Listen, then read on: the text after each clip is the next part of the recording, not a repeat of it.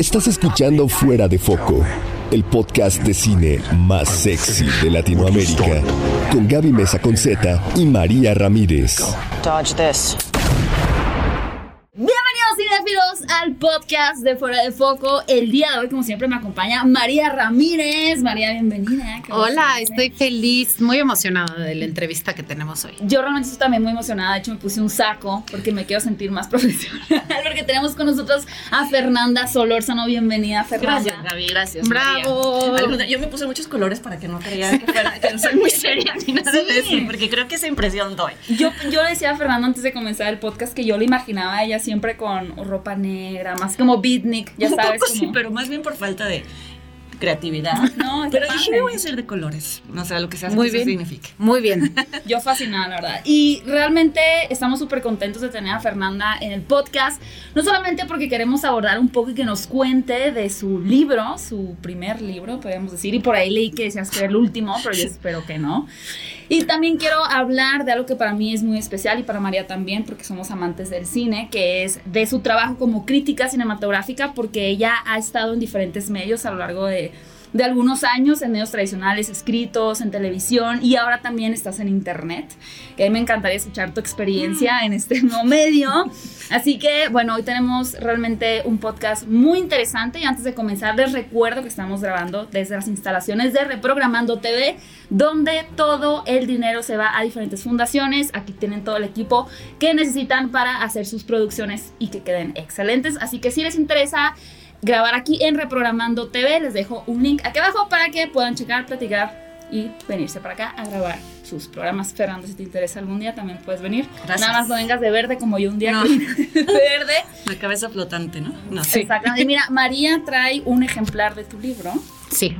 Y una pluma para que me lo firmes. Por supuesto.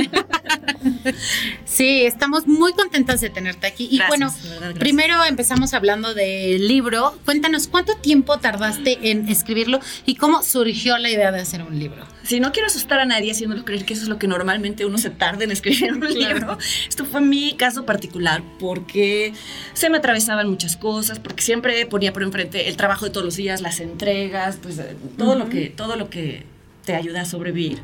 Entonces me tardé mucho tiempo, me tardé unos siete años. Pero no es más, o sea, está bien, creo. ¿Crees? Pues es que hay Es que personas sí. que publican un libro por año y cosas. Digo, no me Bueno, no- pero. Pero sí se dedican al 100%, justamente. ¿no? Pues eh, sí, no, y también te tuvo que ver que este libro para mí, o sea, implicó muchísima investigación. Entonces, por cada ensayo, haz de cuenta que era el 80% investigar y eso implicaba leer mucho, que también a veces llegaba cansadísima, en fin. Y sobre todo que no lo quería hacer a contrarreloj, eso sí lo tuve muy claro. No le dije a ningún editorial que estaba escribiendo nada. Yo dije, ya en el momento en el que en lo tenga, secreto, para que no fuera así de, bueno, ¿y cuánto tiempo más? Y déjanos verlo y, y- y déjanos verlo y a ver si le puedes meter por acá. O sea, no, quería que fuera realmente mío y que si les, si les interesaba, pues que lo tuvieran completo. Entonces, bueno, fue mucho tiempo, pero no un tiempo continuo, sino pues dejándolo para mis ratos de, de- de- de placer en el que realmente me pudiera concentrar en hacerlo. Siete años sin presiones, pero hace siete años, como dijiste, voy a empezar a escribir un libro. Mira, eh, fueron muchos factores. Hay una sensación cuando haces crítica, que debe de pasar a ti, Gaby, que o sea, es muy, es apasionante, pero sientes que siempre va, siempre dependes de la coyuntura, siempre Ajá. todo ya quedó atrás y siempre todo va a venir y va a ser algo nuevo Sí, y, claro. y que no te puedes tampoco explayar porque tampoco el medio se presta para tanto. Es ¿no? muy efímero.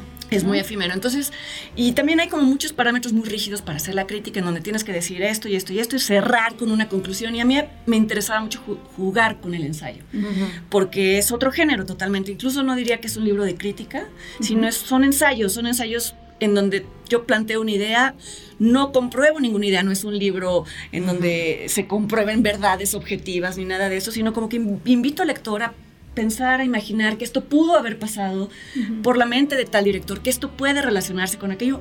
Fue un poco la, la- la necesidad de jugar con un formato mucho más libre y llevada también por mi, por mi, por mi afición a la lectura. A mí, digo, yo estudié letras. Antes de ver cine me interesó siempre más leer, ¿no? Ya el cine vino como un interés posterior. Entonces quería como de alguna manera tener ese diálogo con la, con la escritura. Empiezas tu libro hablando justo de esta película que... De Mulholland Drive. Claro, Ujú. claro, eh, de 2001, ¿no? Que- Sí, ese 2001, sí. David Lynch. Ajá. Cuéntanos un poco de esta película. ¿Realmente ese fue tu primer acercamiento al cine No. de que No. te encantara. era como lo que me permitía hablar de, para mí, qué es ir al cine, ¿no? Porque para muchas personas implican experiencias distintas y hay muchas personas que quieren que siempre sea una experiencia eh, que, los, que los salve de su realidad o que, o que les quite los problemas de encima o que les permita tener un panorama más feliz. Y yo, por alguna razón, Me genera más traumas ir al cine. pues a mí me gusta que Sí. me metan a realidades, pues no sé si, si oscuras, pero, pero creo que es el lugar en donde uno puede eh, pues lidiar con sus demonios, ver a personajes que no son ideales, con los que te puedes identificar, en donde puedes, vamos, resolver situaciones que a lo mejor sería arriesgado o traumático o imposible resolver en el mundo real. Y creo que esa es eh, la escena de la que hablo en el libro sobre Mulholland Drive, habla de este momento en el que las dos, eh, los dos personajes, que bueno, quien ha visto la película, pues es como son dos partes de una misma mujer, se internan en una sala que podría, pues no es de cine, pero al ser una sala con cortinas rojas y todo, pues creo que también podrían hacerse analogías con el cine. Y ahí ven algo que es eh, tre- tremendamente emotivo. Ellas saben que están viendo algo que es artificial, porque se les dice, esto, esto no está sucediendo.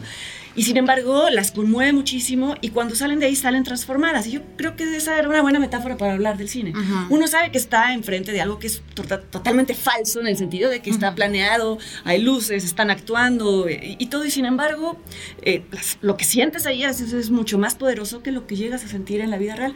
Quizá porque tienes las defensas bajas, ¿ves? Porque a lo Sí. mejor entras Ajá. y dices, ay, pues nada más me voy a recoger y te da unos revolcones tremendos. Y sin embargo sales de ahí íntegro y no hay ningún peligro y te permite como, como, como tener una vida alternativa. Por eso elegí esa película y esa escena no es que fuera la primera película que me ha impactado, o sea, ya llevaba mucho tiempo viendo cine, pero me pareció como una buena entrada al libro. Ok. Cuando escribiste Misterios de la Sala Oscura, que es el título de tu libro, que no sé cuánto tiempo tardaste también en, en definir este título, fue como algo que se dio con el paso del tiempo. Una tarde, una tarde. Mira, hay un- a una persona a la que le doy crédito al final del libro, que es Fernando García Ramírez, que eh, es, eh, es el subdirector de Letras Libres, pero me acompañó mucho durante este proceso. Él era como mi, mi- mi tabla de resonancia. Él leía los ensayos, me decía, esto está faltando y demás.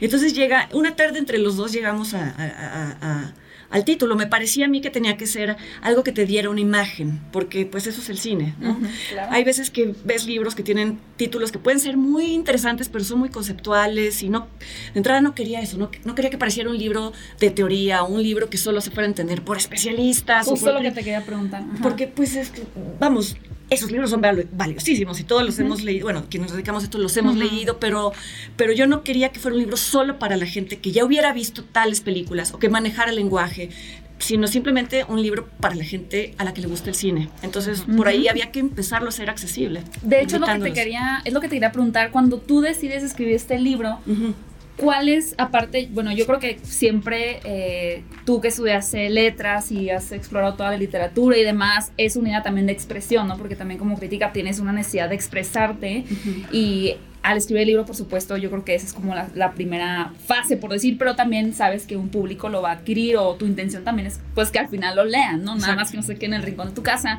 ¿Cuál era esa, justamente tu visión? ¿A qué público estaba eh, dirigido? ¿A la gente que ya tiene una experiencia básica en el cine o que a lo mejor tienen como la curiosidad, pero han visto tal vez películas blockbuster como, no sé, de Marvel o de Disney, pero tienen esta, digamos, como hambre de aprender más? Sobre todo me interesaba hacer, o sea, poner en papel lo que yo llevo a cabo cuando veo una película. Para mí, yo sé que hay muchas maneras de analizar una película y que una de ellas puede ser hablando de los encuadres, de las tomas, o, de la fotografía, o sea, muy autorreferencial, pero yo siempre que veo una película me involucro mucho con aquello que nosotros vemos reflejados de nosotros en ella, ¿no? Ok. Como con la relación que tiene con su momento, porque creo que cada película tiene un diálogo súper intenso con su momento y que, y que no lo puedes dejar de lado. Hay películas que podrán tener todo el marketing del mundo, pero que si no conectan con el público van a, ser, van a tener mucha taquilla en ese momento, pero no van a dejar una huella como las películas de las que hablo aquí, que ya tienen una o dos generaciones en donde siguen dialogando con el público. Entonces, quería... eh, hablar con las personas sobre, o sea, con los lectores, sobre esa manera de ver el cine, sobre una manera de ver el cine en donde no nada más entras a una sala y sales y ya no nada tuvo que ver con nada, sino en donde no dejas de dialogar con lo que estás viendo. Era, era para entablar esa conversación. Y sobre todo porque también a veces siento que en la crítica de cine, en la crítica en general de, de arte, de literatura, lo que sea, a veces los críticos son muy crípticos, les gusta mucho usar terminología muy complicada. en, la, en, la, confusión de que entre más difícil es entenderte, más eres más inteligente. Sí, de acuerdo. Y, y, yo creo que el, lo, lo, verdaderamente retador es intentar decir algo sencillo, pero que uh -huh. sí esté diciendo algo. Entonces, vamos, si nosotros que hacemos crítica queremos llegar a la gente que nos lee, pues ¿por qué poner esa barrera? Entonces también quería como no poner de entrada esa barrera, sino, okay. sino hablar de, del cine como lo hablamos entre nosotros, ¿no? Uh -huh. Entre nosotros en una mesa, con amigos y demás, ¿no? no bueno, entre tus amigos seguramente hablan un poquito más elevado que pues Sí, y en ese momento... Nosotros, me, no debes saber. Yo en ese momento me aburro, ¿sabes? Porque de claro. repente surge, se nota como que surge una onda de yo sé más que sí, tú. Sí, el egocentrismo. Y, y, y, yo digo, bueno, pero ¿y qué? ¿Ustedes no van al súper? O sea, no hay nada más de que... Yo, yo, yo no puedo tener una conversación que sea solo del cine. No, no, es súper cansado. Es, no,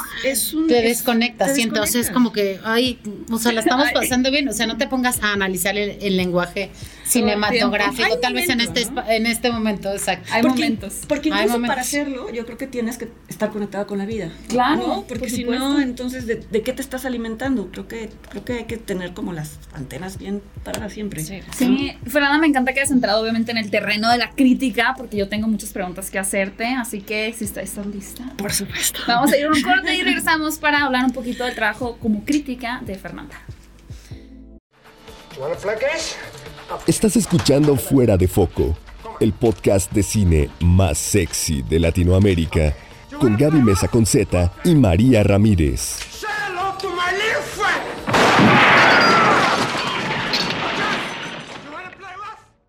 Estamos de regreso en el podcast de Fuera de Foco y tenemos una súper invitada. Estamos con Fernanda Solórzano hablando de su libro Misterios de la Sala Oscura, que pueden comprar digital y físico en varios lugares. En varios lugares. Diferentes en librerías. Diferentes librerías. Y si no está, pregunten y digan que por qué no. Tendría que estar. Exacto. O te pueden preguntar a ti también en Twitter, ¿no? Así sí, de... está, está básicamente en, en librerías, fue en Amazon. Muy bien. Y entonces vamos a hablar, Gaby quería hablar de un tema muy interesante. Sí. sí. No, es que para mí Fernanda es como una gurú, porque, Ay, bueno, no, para, hombre, para empezar, no son muchas las mujeres que hablan de cine. En es realidad verdad. sí hay, pero no son muchas mujeres, hay más hombres que hablan de cine y tú definitivamente eres eh, la principal, yo creo que referencia cuando se habla de una crítica de cine que sea muy respetada, vaya, porque sí, ah, de momento vemos como que algunas mujeres que podemos hablar de cine, pero como tú que ya tengan una trayectoria en el cine, que hayan pasado por los medios tradicionales y ahora estés también en YouTube, que creo que tienes como tres años, ¿verdad? ¿O cuatro ya? Sí, creo que vamos a cumplir cuatro. Okay. En realidad, en realidad yo siempre digo, yo siempre aclaro que, que, es como parte del blog de Letras Libres porque sí, no les quiero sí, quitar sí. a ellos el crédito. Ellos hacen la edición, uh -huh. yo no sé hacer nada. Yo nada más grabo una bueno. ¿no? Yo, yo, lo grabo en mi casa con mi perro que ladra, entonces tengo que volver a empezar. Porque sé que, este, y ellos se encargan de, claro. de, de editarlo, ¿no? Y, y, lo que pasa, lo que acaba pasando es que se pasa, por ser para YouTube, se pasa como al, al, al universo de YouTube, sí, ¿no?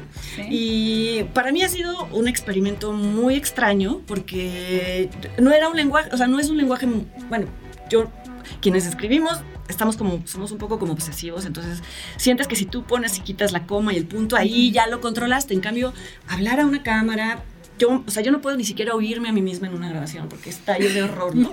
Entonces, la, yo, vamos, para mí fue como, siento que hay mucha exposición de parte de mi parte, uh -huh. ¿no? Y que fue entrar además a un universo en donde, pues hay quienes ya manejan un lenguaje muy de acuerdo a lo que requiere eh, YouTube. Poco tiempo. Yo me aviento unas cápsulas muy largas. En, en letras uh -huh. libres me decían, no, tienen que ser de tres minutos. y además me decían más largas. Entonces yo les decía, claro. no lo puedo hacer de otra manera, vamos a hacerlo de esta manera. Y pues yo creo que cada espacio va encontrando a su nicho, uh -huh, ¿no? Y, y, y, yo creo que todos podemos coexistir. Yo no quisiera uh -huh. sentir que estoy compitiendo con nadie porque uh -huh. hay absolutamente un mercado, mercado en el sentido público, audiencia para todos, ¿no? Y entre todos podemos abonar y podemos llegar a distintos públicos, a distintas edades, a distintos intereses. Yo creo que suma. Es ¿no? un pensamiento totalmente opuesto a los youtubers, para empezar, digo, porque muchos youtubers más bien siempre quieren como que tumbar al otro.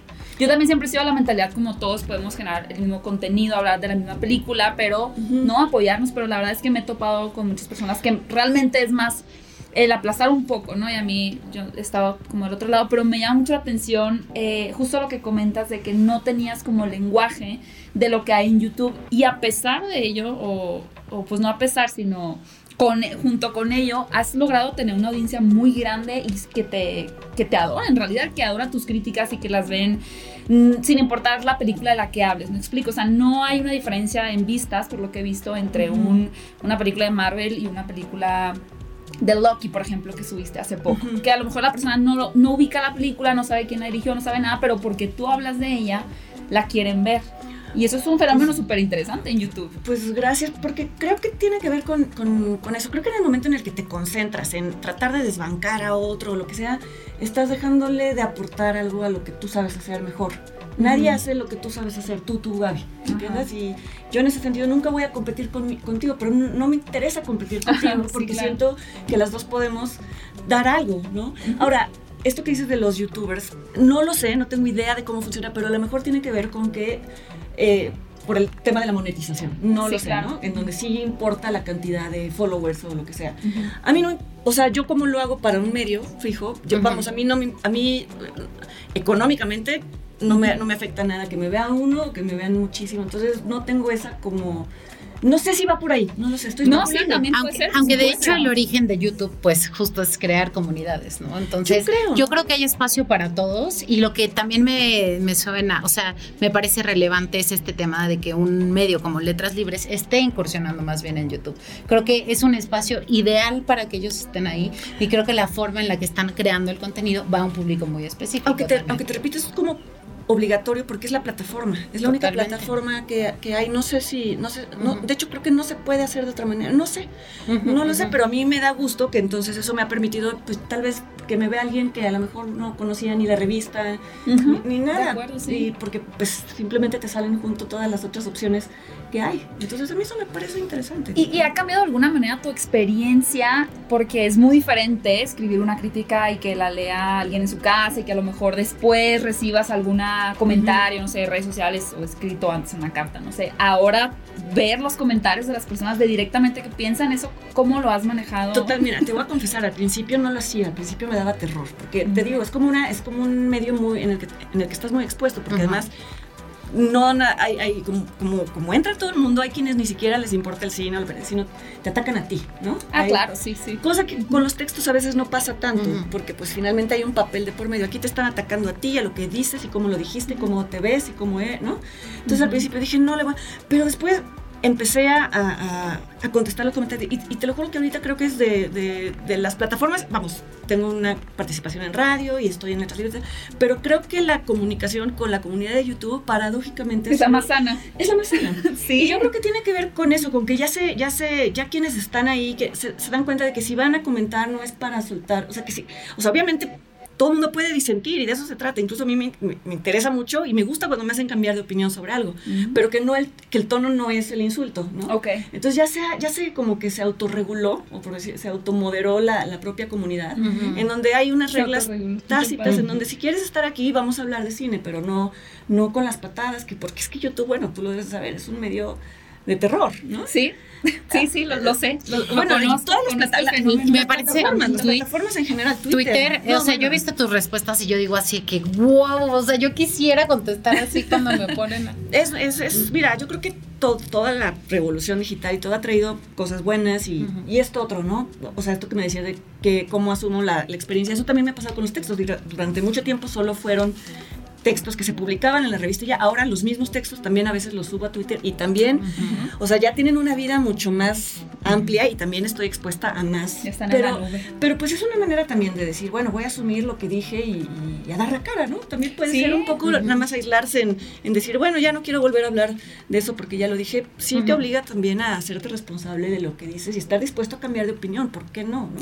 Creo que también algo que me interesa mucho saber tu opinión, sobre todo por estos nuevos medios que surgen. En mi caso, por ejemplo, pues yo estudié la carrera de cine, ¿no? Y me, fui desviando un poco a la crítica cinematográfica y demás, a la conducción, que apenas sí aprendo a hablar, pero ahí le hago a loco a veces. Pero creo que se ha un poco ido moldeando, cambiando la la percepción del crítico de cine. Creo que en un punto a lo mejor sí fue este personaje medio villano que criticaba y atacaba y destruía, pero la gente le tenía un, respeto, ¿no? Que en tu caso yo creo que lo tienes súper ya ganado el respeto como crítica y escritor y demás. No te creas, ¿eh? o sea, si te voy a para decirte, no, claro, o sea, también, ¿quién te, pero, pero tú por qué? Si tú ya, si tú ya hiciste una película, bueno, pero... Bueno, pero ¿qué tantas personas son, no? Pues las hay, las hay, porque como, como la crítica de cine no es algo que, te, vamos, no, no tienes un diploma, porque no hay en México una carrera donde estudies, o sea, no eres un cirujano que ya abrió un, un cuerpo y lo volvió a cerrar y sigue caminando, ¿no? Entonces hay quien te cuestiona y dice, ¿por qué tú tienes más? En, en realidad, eh, creo que depende mucho de la ética de quien lo haga. Si te vas a dedicar a eso profesionalmente, entonces te vas a preparar por tu lado. No vas a tener un diploma universitario, ¿no? Pero idealmente sí vas a poder sostener lo que dices. Y ya no te contesté. Ah, porque no terminé la pregunta. No, justamente ahora, eh, por las redes sociales y los medios y todo el, el Ah, la ecosistema digital, sí la figura del crítico también, pero todas eh, las personas que surgen, que dan una opinión de, de cine como tal, ustedes que también, o en tu caso que has estado en medios más tradicionales, lo han sentido como un- una invasión, el personas... Por decir como yo, a lo mejor que a los 20, que bueno, estaba en la carrera cuando empecé, empecé mi canal, que empezamos a hablar de cine, ¿no? A lo mejor sin tener ya un conocimiento más estructurado de lo que estábamos diciendo, sino meramente una opinión. Pero ahora, pues no es uno ni dos, son, o sea, 60 personas, no lo sé.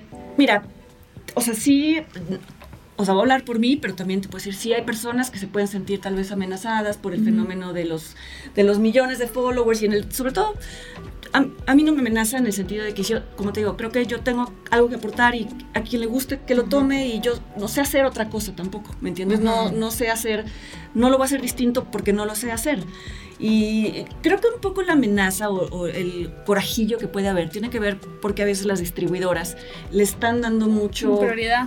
prioridad a, a- a los llamados influencers, a, pero bueno, creo que también eso depende, a mí no me afecta porque yo creo, yo siempre he tenido una relación muy distante con las distribuidoras, es decir, una relación en donde por supuesto que trabajo con ellas en el sentido de que si voy a una función de prensa a veces puedo ir, a veces no puedo ir, pero no siento ningún compromiso hacia ellas. Ok. No trabajo para ellas. O sea, mi único compromiso es con mis lectores, ¿no? Y con mi revista, pero no porque me tire líneas, sino porque tengo que entregar a tiempo. Es todo, ¿no? Pero, ah, pero sí hay a veces como relaciones un poco malsanas en donde yo te voy a dar a ti la o sea, lo veo alrededor, ¿no? Yo te voy a dar a la entrevista a ti, entonces tú sacas la nota, entonces sí se empieza, se empiezan a dar como unas, como unas, unas simbiosis un poco extrañas, que creo que ahorita eh, se les está dando un poco de preferencia a, a- a quienes pueden llegar a... que tal vez por ahí sea un poco el tema, ¿no? Creo, Sí. no lo sé, pero bueno, pues yo creo que cada quien tenemos que, que pelear, pelear en el sentido de defender nuestra, nuestro trabajo. No, no, o sea, tanto, ¿qué, qué energía puedes gastar? Sea, imagínate si yo me pasara, o sea, si yo me pasara todo el tiempo viendo los otros YouTube, o sea, Porque yo si no así. ¿no? O sea, no se puede, no se puede, porque entonces en ese momento dejas de hacer lo que estás haciendo. Además creo creo que que cada ¿no? aporta diferentes cosas, la verdad también. Y muchas veces pues hay películas súper comerciales que igual un youtuber le gustan y puede ser que a ti te gusten otro tipo de películas. O sea, creo que cada quien va sumando, insisto, se puede hacer una comunidad de todos. No creo que tengan que competir necesariamente, ¿no? O sea, No, también a- hablando de gustos, ¿no? Eh, pu- Pues porque mira, finalmente lo que te- dentro de las cosas buenas que también han permitido la- los- las plataformas y los medios digitales es que en el caso de una revista, pues antes si ya no conseguías tal ejemplar, pues adiós, se perdía en el tiempo y ahorita ya pues todos los archivos de muchas revistas de cine, por ejemplo, están ahí, ¿no? Ujú. Entonces como yo creo que sería un poco este, ingenuo satanizar internet tanto que nos ha dado tantas cosas, ¿no? Sí. Creo que también como consumidores de información tenemos la responsabilidad de decir, bueno, este, pues sí preferiría tener, o sea, yo lo digo por mí, ¿no? La opinión de tal medio o de tal opinión, ¿no? O sea, tú también, pero también es como responsabilidad de cada, Claro. de cada, de cada eh, consumidor de contenidos, ¿no? Sí, claro. Oye, para cerrar con una pregunta sobre tu libro, Dime. las tres películas Me encanta como Favoritas de- bien fan, así, ay, lo voy a filmar. de los de los tres ensayos favoritos, las películas. Eh, Taxi Driver. Genial, Taxi Driver. pues El Padrino, yo creo que es imposible pensar el mundo sin esa película. No me hagas escoger tres, porque es como escoger este, Hijos, es como escoger hijos. ¿no? es como escoger Sí, el favorito, claro, no, es muy difícil. Sí, tienen un favorito los Bueno, El Exorcista, pero porque me gusta mucho el género de horror, entonces, Muy pues bien. justo hablábamos de eso. Sí, claro. Sí, entonces, bueno, pero no porque crea que son las mejores, no creo que ella sí ha- haya algo así como la mejor película. No, No no, la hay. Dos. Tus favoritos. Me parece increíble la forma en la que está escrita. Gracias. Cada vez que empiezas un, un ensayo es como, quiero saber si vi esa película y si no la vi, la voy a ver. ya sabes, te, te lleva a eso y después viene pues unas explicaciones. El ensayo está creado con un contexto increíble, los, los que leí. Este, muchas felicidades, me gustó Pues muchísimo. ojalá les interese, y ojalá lo disfruten. Cómprenlo. Yo tengo una pregunta. ¿Tienes algún placer culposo? Hace unos podcasts hablamos de nuestros placeres culposos, incluyendo Selena, Anaconda y cosas así. ¿Tienes algún placer Uy, mira, yo estoy, híjole, yo estoy instalada en la música de los 80 y 90. instalada. Pues sí, tal vez porque fue, fue, entonces la disfruto muchísimo y pues yo ya sé como que no estoy tan al día, por ejemplo, en música. Entonces eso es como mi, bueno, no, pero sí tengo muchos placeres culposos. O sea, ver series de televisión, es- bueno, no sé si es un placer culposo, pero... Bueno, depende de qué tipo Depende de de serie, qué ¿no? tipo, sí, sí, sí, depende. Twin Peaks no creo que sea un placer culposo. O sea, eso es- Pero seguro así la de José José o algo así, la de Luis Miguel. yo creo que ese es el placer culposo nacional, ¿no? Sí, por la verdad, sí. Sí, sí, sí. pues y sí, pero película placer culposo, así que digas, tipo Selena o Anaconda.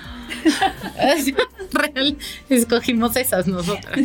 Ay, no sé, me pones en aprietos, pero no porque digan no la tengo, sino porque no. Tengo lo muchas. sé. Tengo muchas, sí, tengo muchas. Me gusta mucho que me, que me entretengan. Mira. O sea, me refería a que las series son mi placer culposo porque no les exijo tanto como les exijo Mm, las películas. claro, claro. Y con mis amigos, los que de pronto son muy clavados, "No, pero es que entonces no tiene tal regalo, Ay, pero no importa. A mí me está gustando simplemente porque es lo último que hago en el día para desconectarme. Eso ¿no? sí, sí, pues es diferente. Sí, les Es tengo otro como un, le tengo como un rasero más bajo en las Ujú. series. A mí también me pasa con las series así. Siempre friends, Sí. siempre friends.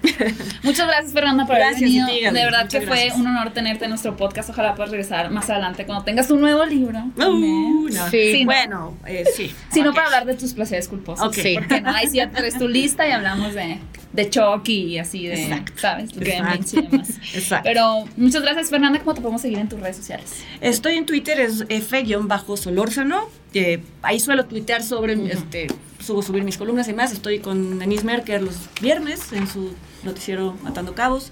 Y esos son mis únicas, por lo pronto son mis únicos medios. Escribo en la revista y bueno, hago otros proyectitos por ahí por fuera. Te esperamos pronto en Instagram. Ay, no, no sabía ni qué post. Sí, sí, Pero seguro bueno, así vas a ser la más fan. Sí, sí, así de con Twitter decían no, a mí, o sea, casi, casi me obligaron a entrar a Twitter y ahora digo, che, me hubieran de verdad prohibido entrar a Twitter. te vemos en dos años así, Instagramer, ganándole a Pamalier. así. Muy bien, pues muchísimas gracias. Gracias, un placer. Eh, a mí me pueden seguir como arroba general Alola en Instagram y en Twitter.